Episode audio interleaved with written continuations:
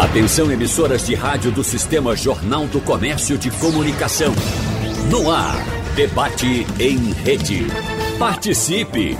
Rádio Jornal na internet. www.radiojornal.com.br A busca pela oportunidade ideal no mercado de trabalho ainda é o desejo de muita gente. Tecnologia, finanças, área jurídica.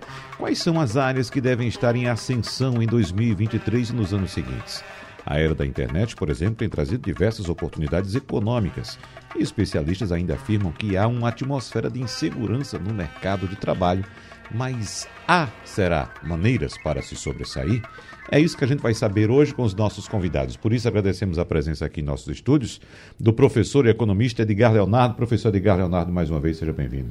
Wagner, é sempre um prazer estar aqui a gente poder, principalmente num assunto feito esse, extremamente importante, né? Uhum. Principalmente para quem é professor está na sala de aula exatamente formando novos talentos. É exatamente, uhum. exatamente. Muito bem. Seja bem-vindo mais uma vez, professor. A gente recebe também o diretor executivo da Cesar School, Benedito Macedo, que também trabalha com jovens com a formação da mão de obra do futuro. Seja bem-vindo, Beto Macedo, mais uma vez com a gente aqui. Wagner, obrigado aí pelo convite. Edgar, prazer em conhecê-lo. É um desafio grande aí a gente está debatendo esse, esse assunto, né? Porque o mercado está mudando muito, muito rapidamente. Aquela mudança que antigamente passava ao longo de uma vida, agora passa em cinco anos, muda tudo. É. é uma boa oportunidade de estar discutindo. Sem dúvida. E a gente recebe também o advogado especialista em direito digital, Pedro Silveira. Doutor Pedro, seja bem-vindo mais uma vez com a gente aqui. Muito obrigado. Muito obrigado, Wagner. É um prazer estar aqui contigo, com os ouvintes da Rádio Jornal, com o colega Edgar Leonardo e com o Benedito, o famoso Beto. Prazer. Exatamente. Beto Macedo. Mas vamos começando com você, Pedro Silveira, a nossa conversa aqui, porque como advogado você é é, representante de uma das mais clássicas profissões e uma das mais concorridas ainda no nosso Enem, no antigo vestibular. Algumas faculdades ainda fazem vestibular e sempre está lá, medicina, direito, sempre na cabeça, sempre no topo. E a gente vem acompanhando com essas conversas de tecnologia que a gente sempre faz por aqui, essas mudanças. Porém, ao contrário de que muita gente pensa, a gente não vai ter uma saída da sala de alguns para entrada nessa sala de outros. Algumas atividades podem acompanhar essa modernização e se adaptar aos novos tempos. É o caso do direito. É? Então, como um jovem advogado, o que podemos dizer a respeito dessas mudanças e da confiança que você tem em sua atividade? Pois é, Wagner, o direito é uma das profissões, a área jurídica como um toda, que mais demora para evoluir. Uhum. Né? Parece que todas as outras profissões vão evoluindo, a gente vai com tecnologia, a gente vai mudando, mas no direito, na advocacia, as coisas vão a passos mais lentos. Né? E você colocou aí, é uma das profissões mais concorridas, é exatamente isso. Todo vestibular a gente vê isso, medicina, direito, sempre lá. E curiosamente, estava dando uma olhada aqui numa lista que o, o LinkedIn, aquele site que é de rede, uma rede social de negócios, né? trata muito de emprego, eles fazem fazem uma lista anualmente das 30 profissões que são as profissões que estão mais em alta. E curiosamente, eles pegam não só a profissão que no último ano mais se destacou, para evitar pegar um boom momentâneo, eles pegam dos últimos cinco anos. E direito não aparece lá. Uhum. Todas as primeiras colocações são tecnologia. Eu acho que Beto certamente vai falar sobre isso daqui a pouquinho. E a única profissão dessa lista que não é de tecnologia vem no 23 terceiro lugar que é enfermagem. Olha é, que coisa curiosa. Área de saúde. Área uhum. de saúde. O direito está longe de estar tá aí. Então, o desafio para a gente é o seguinte: a gente vive num país hoje, eu também dou aula, assim como Edgar, e na minha turma eu sempre pergunto: quem aqui quer fazer concurso público, quem quer advogar? E 70, 80% da turma quer fazer concurso público. Uhum. É o sonho de todo mundo. Só que a gente não tem tanta vaga para concurso. Nesse ano, a gente teve aí 33.208 vagas. Isso é o que estava no projeto de lei orçamentária de 2022. É muita vaga? É, mas não para o número de pessoas que quer aquilo ali. E concurso público não é uma profissão que evolui tanto. Quer dizer, evolui, mas não é daquele ritmo é, é tão é, é rápido quanto as demais profissões. Uhum. Né? E na advocacia a gente, o que, que me chama a atenção? Os advogados costumam investir em áreas muito tradicionais do direito. No direito do trabalho, no, no direito societário, no direito ambiental, no direito penal. E às vezes esquecem de olhar para novas áreas que envolvem inovação. Uma coisa assim que chama muita atenção. É, o, o Beto certamente vai poder falar muito sobre isso. NFT essa é a bola da vez. NFT, tokens não fungíveis, isso é um mercado bilionário que está movimentando uma fortuna e quase nenhum advogado foca nisso, está estudando isso, que vai envolver uhum. grandes desafios na área de propriedade intelectual, na área de direito societário. Então, essa é uma área que muita gente poderia focar, mas não está focando. Então, o que eu sempre falo para os meus alunos, o que eu falo para os meus colegas de profissão é: saia um pouco, vamos tentar sair do óbvio. Vamos tentar enxergar mercados que não são tão tradicionais no direito, uhum. mas que a gente pode abordar e a gente pode, de repente, ter sucesso nessas áreas. É. Beto, nós temos ainda no Brasil uma forte cultura paternalista e patrimonialista. Talvez isso explique a busca de muitos jovens brasileiros por empregos na área pública, né? De fato, emprego na área pública. Quando a gente trata de direito aqui, a gente sabe que na, numa turma de direito, como disse aqui o professor e advogado Pedro Silveira, grande parte daquelas pessoas estão ali se formando em direito para tentar uma carreira pública. Eu penso que na área de tecnologia é diferente, é, é, Beto Macedo. Estou correto? É, Wagner, está correto. É, eu acho que parte dessa vamos chamar de direcionamento, que vem, vem muito das famílias, sabe? Para é, a carreira do direito, o concurso público, é fruto dos anos de instabilidade da nossa economia, certo? A gente passou por anos de instabilidade, que a gente formava engenheiros e os engenheiros não tinham onde trabalhar. Engenheiros que se formaram na década de. final da década de 80, início da década de 90, não tinham onde trabalhar, eles brigavam por um estágio. Tinha 100 engenheiros é, é, eletrônicos para fazer um estágio na antiga IBM, certo? Então, isso mudou muito. Isso mudou muito. Se a gente olhar hoje, é, na área de tecnologia, tem gente sendo contratada, eu não estou falando em estágio, certo? Estou falando em contrato, terceiro período da faculdade. O cara está no terceiro período da faculdade e tem uma proposta de contrato para ele. Então, isso está mudando muito rapidamente o mercado de trabalho. Mas eu acho que as famílias demoram para mudar, certo? Uhum. Os pais têm uma influência muito grande, na, na pelo menos eu acho, né, na, na, na escolha dos filhos. E é, muitos deles ainda não perceberam a, a, as oportunidades que a gente tem em tecnologia. Diversas delas bem melhores do que serviço público, do ponto de vista de salário e benefícios, e com uma vantagem: são, são, são profissões globais sem regulação. Então você pode sair daqui e trabalhar na Europa sem nenhuma necessidade de recertificação. Se, por exemplo, um advogado, o, Pedro aí pode comentar, é, um advogado sai daqui, ele não consegue trabalhar na Europa, ele não consegue trabalhar nos Estados Unidos, ele tem que fazer um exame da ordem lá, ou alguma coisa equivalente. Uhum. Médico, a mesma coisa. Mas no, na área de tecnologia, isso não existe. Quando você aprende uma profissão, você passa a ser um, um, um, trabalhador do conhecimento global. Você trabalha em qualquer lugar. E tem uma, uma certa confusão, Wagner. O pessoal pensa que trabalhar em tecnologia tem que ser bom em matemática. Bom em matemática, você consegue os empregos, alguns empregos ligados à codificação, arquitetura, etc. Mas tem espaço também para as pessoas com outras habilidades. Para você desenvolver um determinado produto tecnológico, você precisa de gente de design, certo? É, design, às vezes, o pessoal pensa que é aquela parte de fazer gráficos. Não é isso. Design é uma forma de resolver problemas em que você parte da visão do usuário. A Apple trouxe muito isso no iPhone, certo? E a habilidade desses caras não é necessariamente matemática, é estética, é entendimento do lado pessoal. Então, existe em tecnologia muitas carreiras, certo? Como design, por exemplo, gerente de produto, gerente de projeto, que são é, demandam outros tipos de habilidade que não uhum. só o entendimento matemático e lógica. Mas eu acho que a gente tem um, um desafio aí de mostrar para as famílias que tem muita oportunidade. Hoje os cursos da gente aqui na SES School já tem uma concorrência alta, certo? Fruto dessa mudança de, de, de indicação das famílias, tá? Ô, ô, Beto, mas essa falta de chancela de um órgão regulador ou de uma associação do setor, como por exemplo você citou, existe a OAB, existe a necessidade de um médico revalidar o diploma se por acaso ele for formado em outro país. No caso de tecnologia, essa ausência dessa exigência não é por causa da alta demanda por profissionais, não, que a gente sabe que são profissionais bastante procurados pelo mercado. É, eu, eu acho que é fruto muito da atividade, né? Uhum. Eu acho que a atividade de médico, por exemplo, que lida com a vida, tem que ter alguma regulação. Você Isso. não pode se intitular médico porque você aprendeu a fazer uma determinada técnica lá, tem todo um processo. E acredito que a questão legal, por defender a vida também em muitos casos, demanda esse tipo de coisa. No caso da gente, eu acho que não. A gente tem pessoas que trabalham na área e são excelentes e nunca tiveram uma formação formal.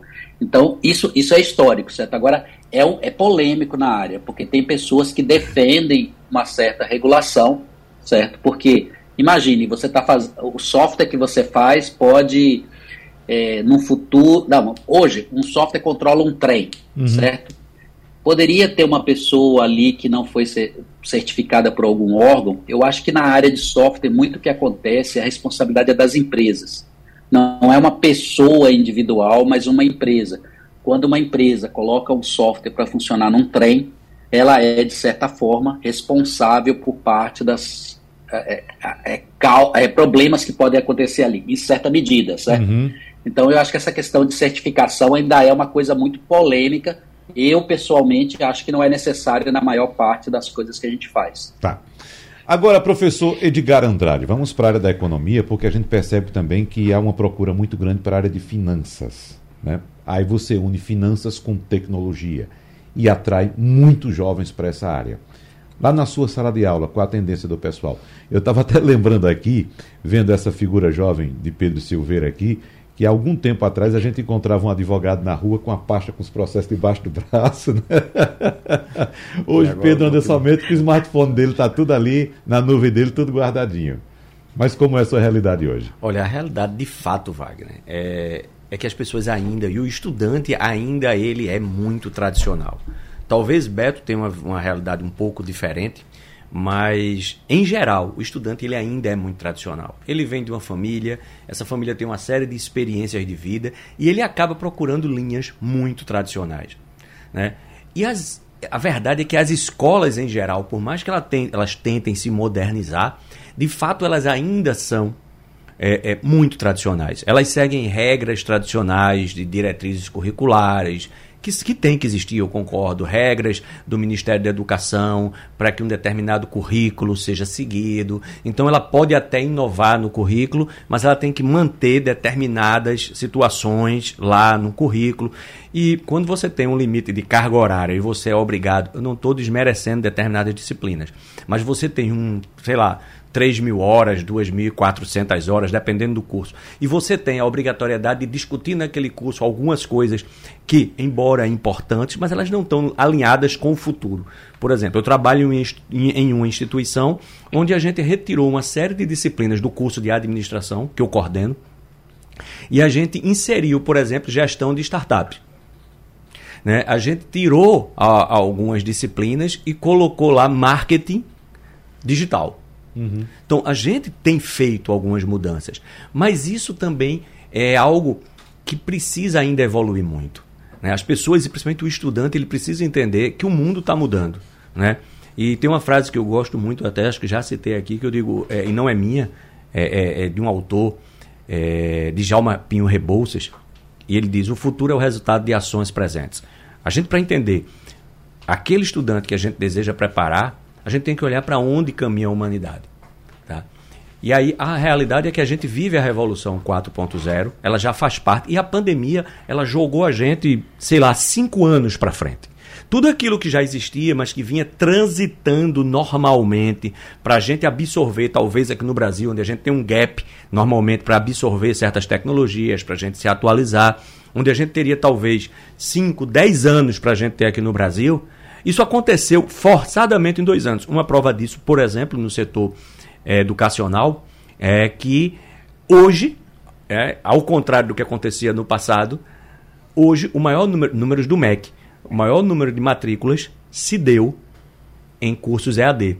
Se você entrevistasse os alunos há três anos atrás, quatro anos atrás, eles iam ter o curso EAD associado a baixa qualidade. Isso. Então, isso mudou muito. O que acontece é que, muito embora, e aí é uma ressalva que eu quero fazer, né, embora a gente tenha, assim, dentre os vários desempregos que a gente tem, a gente tem lá um, um, um problema de desemprego estrutural que é agravado pelo atual chamado já de desemprego tecnológico, né? Mas por outro lado, a gente tem que entender que abrem-se outras fronteiras. E aí eu vou pegar até uma fala que o Pedro colocou. Ele disse: olha, na 23 posição tinha enfermagem. Uhum. Né? Tu sabe que eu falo muito de planejamento, é uma coisa que, que, que, que eu, a área que eu atuo, que eu curto.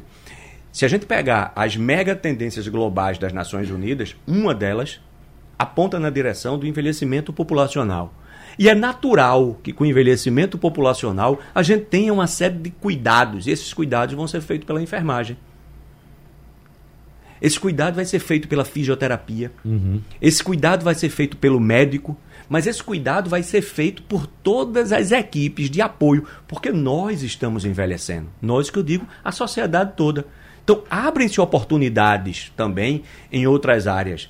Claro que to... agora vem a diferença. Todas essas outras áreas, inclusive as tradicionais, elas agora elas mudam. Enquanto no meu tempo, e aí o Beto vai poder confirmar muito mais, enquanto no meu tempo de faculdade eu estudava SPSS, estudava Excel para fazer, e ele tá rindo do outro lado. né? Não é isso? Tem coisa que. Isso são dados que algumas pessoas nem conhecem. São softwares estatísticos. Fora, é. E aí, é, é, é, Beto, hum. o que é que eu percebendo isso fui estudar? Fui estudar Python. Uhum. Ou seja, a gente tem que entender que aquelas profissões tradicionais, elas hoje, elas vão se utilizar do recurso tecnológico disponível. Quem não perceber isso, se, aí vem o detalhe: não é só o estudante, não é só o meu aluno, não é só o aluno do Pedro, do Beto, é todo profissional. Porque essa educação ao longo da vida, né? A gente normalmente usa o termo em inglês, mas para a gente falar o que estão escutando e o que aqueles que estão escutando a gente puderem entender. Hoje, você, na sua área, certamente você nos últimos cinco anos você continuou estudando, você continuou aprendendo e tem coisas que você não fazia e que hoje você assumiu, hoje você está fazendo. Porque o mundo muda. Tem uhum. um texto de Camões, um poema de Camões, que diz: O mundo muda, o mundo é composto por mudanças, gerando sempre novas novidades. Do mal ficam as mágoas na lembrança e do bem, se algum houve, as saudades. Ou seja, na verdade, o mundo vive em constante mudança. A gente precisa acompanhar essa mudança. E na educação, mais ainda, sob pena da gente gerar um desemprego estrutural ainda mais sério. A respeito dessas mudanças, você me deu vários ganchos que eu vou jogar já para Beto Macedo ali porque nós ouvimos nos últimos dois, três anos, Beto, que dois anos especificamente, que a pandemia acelerou a, a, o processo tecnológico, especificamente aqui no Brasil, em 5 até 10 anos. Né? A pandemia oficialmente não se acabou, mas na prática a gente já sabe que felizmente foi embora. Na prática, mas oficialmente ainda não. É preciso, inclusive, manter os cuidados ainda. Mas, Beto, Uh, essa mentalidade ainda do brasileiro ao qual se referiu o professor Edgar Leonardo aqui, de ser um tanto tradicionalista, ela permanece, ela não conseguiu evoluir nesses, nesses dois anos em que pensávamos ter, termos evoluído em termos de tecnologia cinco anos, ficou congelada ali. Eu coloco isso também porque ontem eu estava acompanhando uma reportagem em que mostrava os novos comportamentos dos jovens, dos jovens uh, que estão chegando ao mercado de trabalho. Aí eu pensei, ah, bom, vão dizer agora que todo mundo quer trabalhar em home office. Não, 49% disseram que preferem o trabalho presencial. 26, 27%, não me recordo o dado preciso, preferem o híbrido. E apenas 6%, 6 preferem o trabalho remoto, Beto. É, Wagner, é, o Edgar deu um monte de, de, de, de, de ganchos aí pra é, gente, certo? É. Muito muito elucidativa a explanação dele. É, eu, eu começaria pelo ponto da pandemia. A pandemia realmente acelerou muitas das mudanças que estavam acontecendo. Aí a gente já conversou numa outra oportunidade sobre a questão da consulta médica. Consulta médica tinha uma dificuldade enorme aí do órgão regulador permitir a consulta à distância, certo? Ela não resolve todos os problemas, mas ela atende um conjunto de, de necessidades ali muito rapidamente eu tive, durante a pandemia, eu relatei para vocês, três necessidades lá, que foram atendidas em minutos. Em minutos eu consegui um médico, ele olhou, me ouviu, me passou uma receita, inclusive de um, de um antibiótico que precisa de um controle, né, numa receita assinada digitalmente, e eu fui na farmácia e peguei esse remédio. Então, uhum. essas mudanças a pandemia acelerou em todos os setores. Uma coisa que o Pedro estava falando, muito Pedro não, Edgar, muito brilhante aí, é Veja, todas as profissões vão ser modificadas, todas elas. As pessoas que conseguirem se adaptar mais rapidamente vão ter diferenciais na sua profissão. quer ela, quer ela seja mesmo uma profissão antiga, né? Então você vê aí o caso do, da questão da tendência de, de idosos, né? Vai ter um monte de emprego para cuidador, para fisioterapeuta, para geriatra, para enfermeiro, porque a nossa população está ficando mais velha.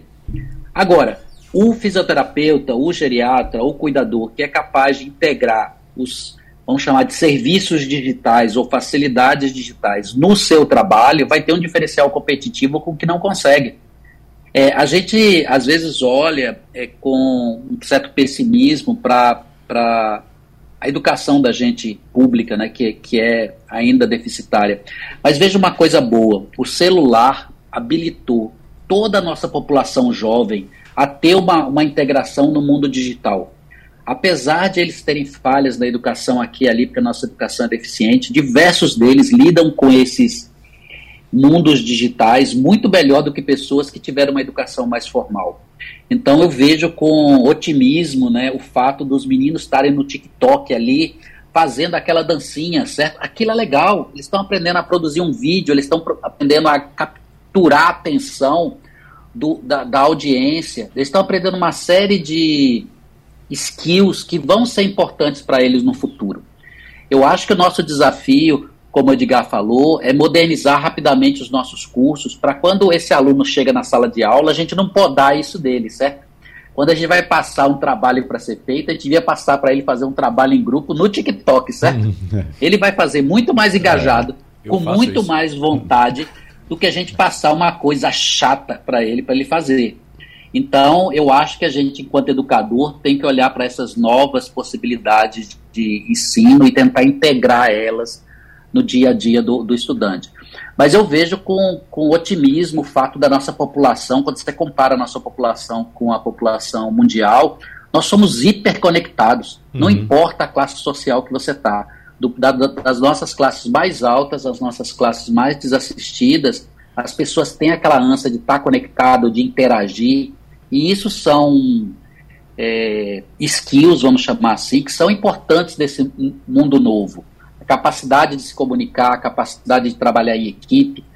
Tudo isso habilita você para profissões que ainda a gente não sabe o que é, certo? Daqui 10 anos, Wagner, vamos fazer uma, uma edição comemorativa dessa conversa, certo? E a gente vai falar sobre as profissões que surgiram daqui para lá Exatamente. e a gente não sabia delas, certo? Uhum. Mas essas, essas, essas habilidades são importantes. Comunicação, interação, trabalhar em equipe junto com tecnologia, tá? Minha é. opinião. Eu imagino que é isso que Pedro faz, pegar um pouco de cada uma dessas vertentes e incorporar o trabalho clássico de um advogado. Aliás, o que foi despertado primeiramente em você? Foi a paixão pela lei ou pela tecnologia? Boa. Primeiro foi pelo direito, Wagner. Eu me uhum. apaixonei pela advocacia, na verdade, e a partir daí vi que existia grandes oportunidades de a gente dar uma modernizada ali na nossa profissão e a gente evoluindo. Foi é, é, Edgar que falou agora há pouco que a gente tem que aprender a fazer novas coisas, né? Ele disse, você evolui. A gente está aqui no, no estúdio da, da Rádio Jornal e tem alguns monitores aqui com, com alguns canais de televisão. Uhum. E tem uma repórter ali ao vivo em algum lugar em Brasília ela certamente está ali sozinha naquele lugar, colocou uhum. o celular e está transmitindo aquilo ali ao vivo. O que, Wagner, você acha que você sabe aí melhor do que ninguém? Há um tempo ela precisaria ter ali o quê? Um cinegrafista, talvez um operador de áudio. Uma equipe, meu amigo.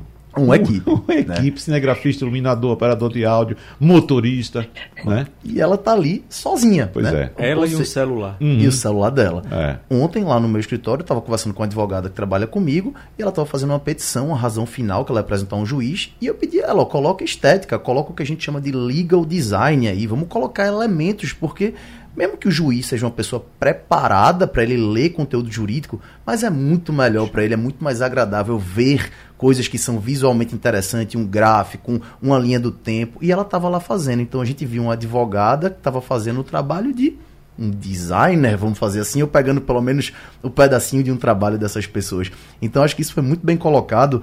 O, o, o Beto falou também há pouco sobre estética, né? Ele falou da Apple, foco no usuário. A advocacia também precisa pensar nisso. E o nosso usuário é, às vezes, o nosso cliente e às vezes um magistrado, um juiz, um ministro. É a pessoa que está do outro lado. Então é a gente facilitar, a gente criar, a gente cuidar da estética, a gente cuidar da aparência para que a gente possa ter mais sucesso. Então acho muito bem colocado aí, tanto que Edgar quanto o Beto colocaram, eu concordo 100% acima e embaixo. Falar a respeito um pouco mais agora desse bicho chamado tecnologia para algumas pessoas, né, que tem receio ou não tem habilidade de lidar com a tecnologia. Eu até citava aqui, viu, Beto Macedo, no início da pandemia, que chegamos em um momento em que é, os jovens, as pessoas com na faixa de 15 até 20 anos, ou até mais jovens, inclusive, já nasceram imersos nessa tecnologia. Então, Uh, o que tinha de publicidade dizendo que a tela do smartphone era intuitiva era porque exatamente atendia a intuição dessas crianças que mexiam com essas telas. Né? E nós que estamos no meio, uh, que nascemos na era analógica e começamos a vivenciar a era tecnológica, nós tivemos de fato nos virar e mergulhar nesse universo. Já o público mais idoso teve a opção, né? Ou, ou eu também vou imergir nessa área tecnológica e aprender, ou então já posso estar numa condição de vida que eu posso simplesmente parar e vou curtir minha vida pura e simplesmente vou viajar, vou viver em outro país, em outra região, no sítio, enfim. Existiam essas opções. Mas para esse público do meio, Beto, que tem esses receios todos dessa tecnologia. O que é que você tem a dizer? O que é que vem por aí ainda? Porque você citou agora há pouco no bloco passado, daqui a 10 anos vamos ouvir essa conversa de novo, e se a gente fizer um exercício de hoje, olhando para 10 anos para trás, comparar o nosso smartphone de hoje com o smartphone de 10 anos atrás, a situação é totalmente diferente, Beto.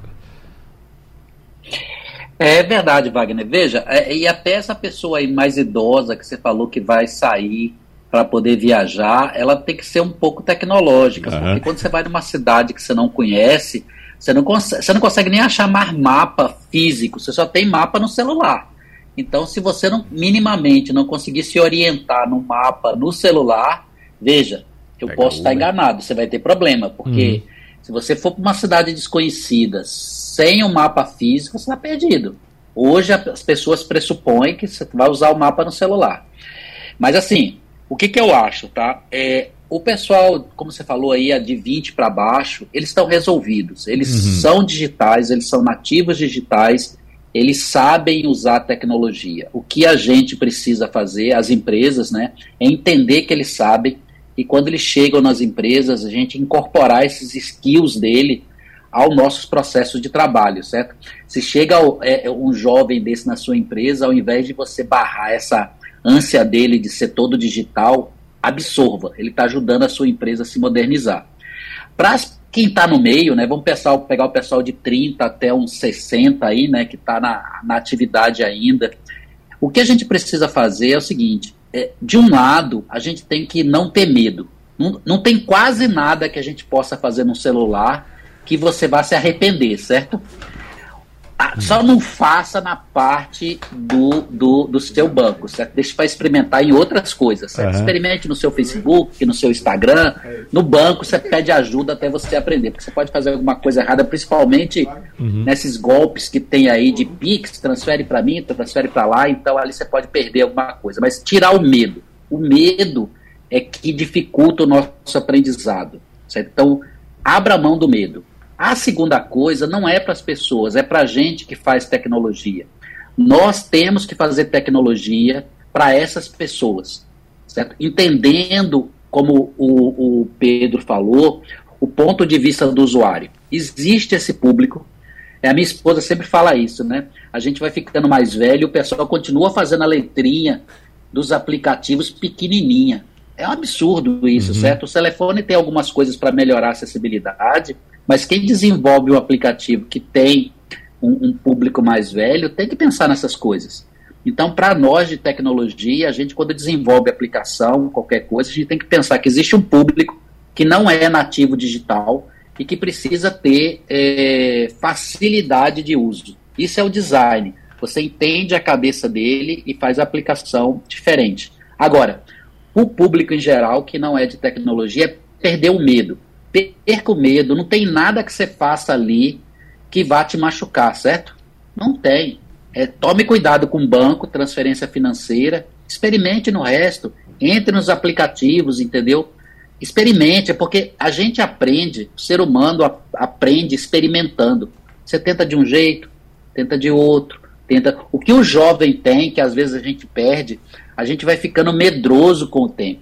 O jovem não tem medo, o jovem é audacioso. A gente tem que ser um pouco audacioso para a gente continuar nesse mundo uhum. digital sendo produtivo, na minha opinião, é. certo? Ô Pedro, eu estou lembrando aqui que lá no início dos anos 2000, quando eu estava começando a minha carreira, e os jornais estavam chegando já pela internet, eu tive um editor, né, um editor-chefe, que não queria que eu lesse jornais pela internet. É, mas por quê? Não, porque eu não confio no jornal na internet, só confio no jornal no papel. Entendeu? Então eu tinha a maior facilidade de ter todos os jornais, o acesso aqui rápido, fácil de todos os jornais, mas ele praticamente me proibiu, eu tive que insistir né, para continuar fazendo minhas pesquisas pela internet, nos jornais, pela internet. Então, estou lembrando da sua área, que é a, a área sua. A, não existe nada mais tradicional do que o direito com papel. E a gente vem acompanhando os tribunais pelo mundo afora, o Brasil, o nosso Tribunal de Justiça de Pernambuco, se digitalizando. Isso. Hã? Você era, Wagner, o, o, o, jovem que Beto falou lá, era. o jovem querendo trazer a tecnologia. Eu né? era o jovem. Exato, e tinha alguém ali segurando. Exatamente. É. Então, é, talvez fosse até inteligente da pessoa que estava por trás na época, uhum. né? Se tivesse essa visão de incentivar, né? Dizer, não, lê pela internet mesmo que vai ser mais rápido, você estaria colaborando com a é, empresa. Exato. Mas, pois é, no, o direito, como falei no começo aqui do programa, é a área que parece que é a última a se modernizar, mas papel já é uma coisa que não existe mais. Hoje a gente já tem 90 e tantos por cento dos nossos processos são todos digitais e as pessoas estão abrindo a cabeça com relação a isso. Viu como a gente estava mencionando há pouco, os juízes, eles estão muito os magistrados, eles estão muito favoráveis a coisas mais práticas, a coisas mais visuais. Então a gente está colocando muito elementos, a gente coloca muita imagem, a gente coloca muita coisa que a gente usa a tecnologia para facilitar a compreensão. Tem advogado hoje em dia que às vezes ele coloca a petição por vídeo. Ele se filma falando e coloca um QR Code lá para o juiz acessar e ver. Tem juiz que adora, e tem mesmo, e tem juiz que nem abre. Então a sugestão é, por enquanto, quem quiser ir fazendo híbrido ali. Quem é coloca... é que adora? Existem juízes que gostam. Certo, mas vamos lá para a faixa etária. É, são, é. São, são juízes um pouco mais jovens. É, né? A gente tem um juiz chamado Marco Antônio, no Rio Grande do Norte, que ele é. é um entusiasta disso aí. Ele incentiva que se faça porque de fato o ser humano gosta mais de coisas que são visuais. Então a gente vem tentando fazer isso. E uma coisa que me perguntam, Wagner, você sabe que eu, eu sou diretor lá da ESA, da Escola Superior de Advocacia aqui da OAB, e isso é um debate que sempre surge na advocacia. Diz, ok, a gente, como o Beto falou, a gente tem os imigrantes digitais e a gente tem os nativos digitais. Né? Nativos, essas pessoas aí que estão, que você falou até 20 anos, né? eu diria até um pouco mais, acho que talvez abaixo dos 30, aí que já cresceram com certa, com, com, com, com essa tecnologia de hoje em dia um pouco mais próxima. E muitos advogados me perguntam, ok, mas e a pessoa que quer seguir a carreira tradicional? Eu quero seguir aquela advocacia mais conservadora. Vai ter espaço para mim? Uhum. Eu acredito que vai. Ótima vai ter pergunta. espaço para o uhum. advogado, que é aquele cara que é mais antigo, ele quer trabalhar da forma que ele aprendeu a trabalhar, no boca a boca, etc. Tem espaço, tem espaço para todo mundo. Agora, ele vai estar tá perdendo uma oportunidade. Porque o que, que acontece? Edgar, antigamente as pessoas estavam aonde às 9 horas da noite num dia de semana. O Brasil estava fazendo o quê? Assistindo a novela. O Brasil estava fazendo isso sempre. E hoje em dia, onde é que o brasileiro tá às 9 horas da noite? Ele pode até estar tá assistindo a novela, tá mas ele está no celular. Uhum. Ele está com o celular ali ligado, ele está vendo no Instagram, ele está vendo no Twitter. Então, o advogado, e não só o advogado, mas o profissional em geral, que deixar de ocupar esse espaço onde os olhos das pessoas estão, onde as pessoas estão focando, ele vai estar tá perdendo uma oportunidade. Tem espaço? Tem, mas ele vai ter um oceano que ele vai estar tá perdendo a oportunidade de desbravar. Diga aí, professor Edgar. É verdade. Agora também tem que lembrar uma coisa, né, Pedro? Porque existe o espaço, sim, para o tradicional, mas ele também vai estar perdendo, talvez, um pouco de competitividade. Porque enquanto ele vai estar, por exemplo, é, talvez aí, vou dar um exemplo hipotético, trabalhando na forma tradicional e a outra parte do advogado, outro advogado da outra parte estiver trabalhando, por exemplo, usando ferramentas de inteligência artificial. Então, ele vai perder certa competitividade. Porque você pode ter, eu acho que essa é que é a beleza das coisas. Você pode continuar na sua atividade tradicional, mas você pode continuar na sua atividade tradicional. Veja, eu não sou um pessimista quanto às novas tecnologias. A gente tem sim a questão do desemprego, como eu já citei, mas é, a gente também tem novas oportunidades. Você pode continuar na sua carreira tradicional, mas você pode adotar soluções do mundo tecnológico sem você ser um grande expoente, porque você tem fornecedores para isso. Então, eu quero continuar tradicional. Mas eu posso, por exemplo, contratar, existe já para isso na área jurídica, em outras áreas, pessoal que trabalha com inteligência artificial para minha, minha área, gerando para mim insights para que eu possa atuar. Por quê? Porque eu já estou em certa idade, eu não vou aprender a programar, eu não vou. Ok. Mas hoje eu acho que para o profissional que quer ser competitivo, ele deixar de usar determinados recursos, ele pode, porque vai haver sempre espaço. Mas efetivamente, ele além de oportunidades, ele vai perder sim um pouco de competitividade. Porque talvez do outro lado você tenha outras. E não é só na área do direito, né? O próprio professor, né? que não tiver up to date aí para usar novas tecnologias, para, por exemplo, a gente falou sobre isso aqui agora há pouco, né? O Beto falou, porque eu, eu faço isso às vezes na minha turma, eu digo, ó, faz o trabalho, eu não aceito papel. E é, recentemente eu pedi em papel, todo mundo estranhou. Eu disse porque eu quero ver a letra de vocês. Uhum. Né? E aí por outro lado, eu também faço um trabalho, eles ficam esperando, então, na próxima que eu peço em papel, eu peço em vídeo. Eles dizem, mas eu prefiro apresentar em sala. Eu disse, mas eu não quero que você apresente em sala. Eu quero que você me apresente essa resposta em um vídeo de até três minutos. Mas por que três minutos? Porque na tua vida tu não vai ter muito tempo para falar. Tu vai ter que aprender a ser conciso. Tu vai ter que aprender a explicar o que tu queres, vender teu peixe. Aquilo que a gente chama de pitch, né? Pitch de elevador lá. Então, mas qualquer. Mas eu não estou pagando um, uma disciplina de empreendedorismo, eu estou pagando outra disciplina. Ok. Mas você está no mundo moderno onde você vai ter pouco tempo para apresentar suas ideias, para se expressar. E quem está do outro lado não vai querer, querer te escutar quatro horas falando. Ele vai querer que você chegue e dê o seu recado em dois, três, quatro, cinco minutos. Então, a gente vai ter professor, advogado, economista, jornalista, seja quem for, a gente vai ter que entender que Existe um espaço para o tradicional, mas a gente não precisa perder o que o tradicional tem de bom.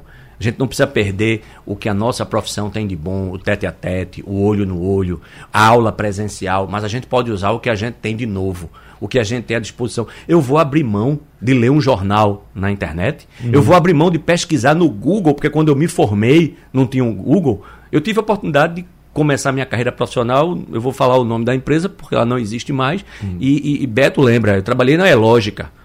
Então eu tive a oportunidade de, de, de trabalhar quando a gente estava montando um provedor de internet. Então, eu tenho 50 anos. Então, eu não sou nativo digital, mas eu tive a oportunidade de ver a gente ter que apresentar nas empresas o que era a internet e o que é que ela podia fazer coisa que a gente não precisa mais. Eu tive a oportunidade de ver um cara inaugurar o site da loja cortando a fita de frente de um data show projetando o site. Já imaginou isso? Que loucura. É. o mundo mudou, mas é. a gente precisa aproveitar o que o mundo novo tem de bom e trazer para o nosso tradicional e aproveitar o que tem de bom. Agora, se eu abro mão completamente dos novos negócios, eu vou ocupar cada vez menos espaço, mesmo que seja na jardinagem. É muito tradicional, ok. Mas e se eu tiver um drone para mapear o meu jardim e projetar melhor o meu jardim. Talvez uhum. eu consiga ter uma empresa de jardinagem muito melhor do que eu teria olhando de cima de um escada. Tá, mas o jovem que entra na sala de aula hoje, professor Edgar, ele é resiliente em relação à tecnologia ou ele já vem imerso nessa realidade? Ele já vem imerso nessa realidade. Uhum. Ele já vem imerso. Eu estou com um projeto a agora. A gente está falando então para o, o, o, bloco do meio. Para o bloco do meio. Para esse jovem na faixa de 20 anos. Uhum. Então, esse jovem na faixa de 20 anos, ele conhece, ele entende, ele grava o vídeo, ele filma o professor em sala de aula quando ele gosta e bota um elogio ao professor lá e marca o professor no Instagram. Né? Uhum. Ou quando o professor faz alguma coisa, ele marca o professor lá, o professor dando uma bronca, ele bota lá e diz: tá brabo hoje. Né? Ou seja, ele usa esse recurso. Uhum. Você está dando aula e ele está pesquisando o que você está falando. Ontem eu falei de um ano, ontem à noite, eu falei de um determinado ano na história que eu não me recordava, e eu falei um determinado ano e perguntei: alguém sabe? Um aluno olhou para mim, Neto, e disse: Eu acho que é outro ano, professor. Eu digo: Vamos descobrir. Com dois minutos ele fez: Não, professor, o que o senhor disse está correto. Mas hum. podia estar tá errado. Mas a gente tem o Google. E o Google ser usado em sala de aula. Então eles aceitam, eles trazem isso. E aí é que está a beleza. Mesmo sendo um professor tradicional, mas eu aproveitar que em sala de aula ele está com o celular. Cara, o celular de hoje, e aí Beto pode confirmar isso melhor do que eu. Um, um smartphone que qualquer um ouvinte da gente tem no bolso, ele tem mais capacidade computacional do que o projeto Apollo que levou o homem à Lua. Uhum. Capacidade de processamento, armazenamento de, de, de dados. Né? Todo o projeto Apollo, todo, não estou falando um computador, O projeto Apollo tinha menos capacidade computacional do que um smartphone atual, mesmo não sendo top de linha. Você usar isso apenas para trocar mensagem no WhatsApp é pouco. Dá para a é. gente usar em sala de aula, dá para a gente usar no direito, dá para a gente usar no jornalismo, dá para a gente usar em muita coisa. Professor Beto, diga aí. É, é, é, é o Edgar trouxe muito bem aí, certo? Eu acho que a, a, o, o, pessoal do meio tem que perder o medo. Uhum. O pessoal do meio que está nas empresas, quando recebe um jovem como você aí nos anos 2000, uhum. a gente tem que perder o medo do jovem, do novo. Incorpora ele no negócio. Vê como é que aquilo pode ajudar ele, o seu time a aprender mais rápido. Certo? Esse é o desafio da gente. A gente está numa transição entre gerações, a gente tem que aproveitar esse pessoal novo que está chegando e incorporar, aprender com eles, certo? Eu acho que isso é importante. Eu não sei se acontece com, com o Pedro, né? Hoje todo, todo advogado precisa ter o token lá e usar o TJPE lá, entendeu? O, o, os jovens usam isso brincando, token para ele é uma brincadeira, mas o pessoal antigo às vezes pode ter alguma dificuldade, certo? Então nada melhor do que os, os velhos aprenderem com os mais novos. Agora, tem alguma coisa que a gente pode ensinar esses mais novos que eu acho que é uma certa uma certa cautela quando a gente usa redes sociais, né? De vez em quando a gente vê jovens se expondo é, na internet de maneira desnecessária, certo?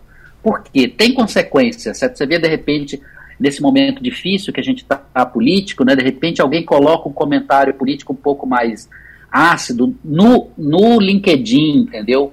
Aí isso pega mal. Eu acho que a gente pode trazer um pouco para eles também, um pouco de cautela que a gente tem, né, por ser velhos, né? Ó, oh, isso aqui não fica bem no LinkedIn. Bota isso no seu TikTok que não tem problema. O LinkedIn é uma rede profissional, então você tem que ter um certo formalismo para usar. Porque eles chegam pensando que estão na escola ainda, às vezes, né? Então, tem que ter, na, nesse mundo profissional, tem algumas regras, alguns formalismos que, a, até onde eu entendo, ainda são necessários, certo? Então, acho que é um, um espaço de troca, né? A gente tem uma experiência grande, algumas coisas que são úteis ainda no mundo de hoje, mesmo no mundo digital, e é bom para a gente trocar isso com eles. É, é, é, é, um, é um espaço de aprendizado, a gente tem que aprender, todo mundo, o tempo todo, entendeu? Eu acho que o grande desafio, acho que é Peter Drucker, que é o pai da administração, né? Ele dizia que um trabalhador do conhecimento ele vai ter três profissões ao longo da vida. Então a gente tem que estar tá aprendendo o tempo todo. Temos que estar tá aprendendo o tempo todo. Doutor Pedro Silveira pediu a palavra, fez algumas anotações aqui em relação ao que foi colocado pelo professor Edgar Leonardo. Muito bom. É, Wagner, o professor é, Edgar te respondendo aí, é, você perguntou ele se o jovem, essa geração é, é, mais jovem, vem imersa né, na tecnologia, e ele falou que ela, ele vem, é uma geração que de fato vem imersa, sabendo usar, é, Beto falou TikTok, Instagram e etc. Eu não sei se eles compartilham com isso em sala de aula, mas eu sinto que eles entendem muito disso, mas precisam de um empurrão para entender que isso hoje em dia se converte em negócio. Não é que nossa rede social, principalmente quando a gente fala de Instagram, não é mais só uma rede social. Né? Ela é. Eu, nem é só um cartão de visita, eu ia dizer um cartão de visita, mas é além disso. Ela é marketing. Ela é nosso negócio, ela é onde a gente pode se mostrar, onde a gente pode ativamente buscar clientes para a gente que é advogado, respeitando logicamente as regras da OAB, para as demais profissões, respeitando as regras dos seus respectivos conselhos de classe. Mas é, e, Beto falou sobre ter cautela, né? Esse é um tema que eu bato muito, converso muito com meus, com meus alunos, uhum. converso com colegas de profissão, porque a gente tem que entender que com a modernização, com a tecnologia, essas são ferramentas que a gente tem que usar profissionalmente. Hoje em dia, quando eu vou contratar uma pessoa, Wagner, para o meu escritório, a primeira coisa que eu faço é olhar o Instagram. Eu acho que é uma coisa que hoje em dia qualquer empregador, qualquer recrutador faz, né? A gente Isso. olha o LinkedIn, Beto, que eu acho que você mencionou o LinkedIn ali. Eu olho o LinkedIn também para ver como é que aquela pessoa se posiciona profissionalmente. Mas eu quero ver o Instagram dela para ver como é que ela se posiciona pessoalmente. É uma pessoa que só tá ali postando festa, postando bebida, postando. E tudo bem, ela pode fazer isso na rede pessoal, na rede, na rede social pessoal dela mas isso vai trazer consequências, né? Então era um gancho que eu queria pegar aí da fala de vocês dois, só para levantar essa bola. Mas tem um ponto importante que acho que foi você que abordou, Pedro, aqui no nosso encontro de hoje, que tem o objetivo de mostrar para o nosso ouvinte as tendências de mercado. Apesar da existência e permanência das atividades tradicionais, como a sua, por exemplo, a, o avanço da tecnologia vai permitir abertura de novos caminhos, mas também, Beto Macedo, a permanência de atividades que eram muito exploradas no passado, mas atendendo a nichos de mercado. Eu estou lembrando aqui, Beto, que com todo o avanço do mundo automobilístico, com a chegada do carro híbrido, do veículo elétrico, você sabia que ainda tem gente que trabalha com carburador? Pois é, um amigo meu descobriu um nicho, um nicho, ele era dono de oficina, desmanchou a oficina dele, comprou uma, um mini furgão, tipo uma Fiorino, colocou ali a, a mini oficina dele e atende a clientes que atuam com carros antigos. E ele é especialista em carburador. Veja só, disse está muito feliz, ganhando o dinheiro dele, vivendo super bem, Beto. É, o, o, na realidade ele se reinventou, né? O, o, o esse, esse, profissional, né? O carburador hoje não existe, né? Os, os carros são todos com injeção eletrônica, mas existem, existe um mercado de carros usados, antigos, né? Carros históricos. Eu adoro, eu acho muito bonito. E ele precisa ser mantido. E, e, e veja, regular um carburador é um trabalho artístico, certo? Porque Artesanal. tem todo um, um conhecimento ali da mecânica. Exato, exato. Então, existe muito espaço para você, é, re, re, vamos chamar de, dar um novo propósito ao conhecimento que você tem. Isso tem N oportunidades. Mas veja, esse, essa pessoa que você falou, ela precisa usar o, o, Instagram, como o Pedro falou, como ah, uma usa. ferramenta de vender, porque senão é. ninguém sabe uhum. que ele faz isso. Então, e, pra, e, veja, falando desse ponto das novas profissões, né? É, quando uma pessoa usa o Instagram profissionalmente como uma ferramenta de venda, o que você está vendo ali é só o perfil daquela pessoa, mas ela tem um conjunto de profissionais ao redor que estão trabalhando com ele, certo? Aquela, aqueles vídeos bonitos que tem não são feitos são feitos com celular, mas tem alguém trabalhando isso. A parte de anúncios que ele faz, tem alguém de marketing digital, como o professor Edgar falou. Então, cada um desses é, é, pequenos negócios, né, como do, do carburador, que hum. vai para o Instagram, gera um monte de demanda em novas profissões, entendeu? Eu acho que tem todo um universo aí que a gente jamais imaginaria. O, é luva de, luva de pedreiro, pedreiro, como, como é o nome do rapaz luva aí? Cê, sabe, luva de pedreiro, o, o rapaz aí. que do futebol. Uhum. É isso mesmo, né? É. Pronto. O cara criou um negócio do nada. Não tinha nada. Ele criou um negócio, certo? Então, a gente jamais imaginaria que seria possível você ter uma vida, uma vida tranquila e de sucesso, certo? Partindo para ser um, um youtuber em cima de um tema de jogar umas peladinhas, entendeu? Eu jamais ia imaginar isso. Inclusive, eu sou horrível, que nem ele, entendeu? Uhum. Jogando é. futebol. Uhum. Professor Mas ele é, um, ele é, um, artista, ele é um uhum. artista, certo? Uhum. Um artista. Professor Edgar, existe mercado para tudo. Eu tenho um minuto para o senhor finalizar o nosso programa de hoje. Existe, mas só lembrando aquilo uhum. que a gente falou.